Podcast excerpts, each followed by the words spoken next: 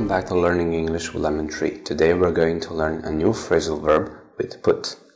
Could you put me through to your boss? Could you put me through to your boss?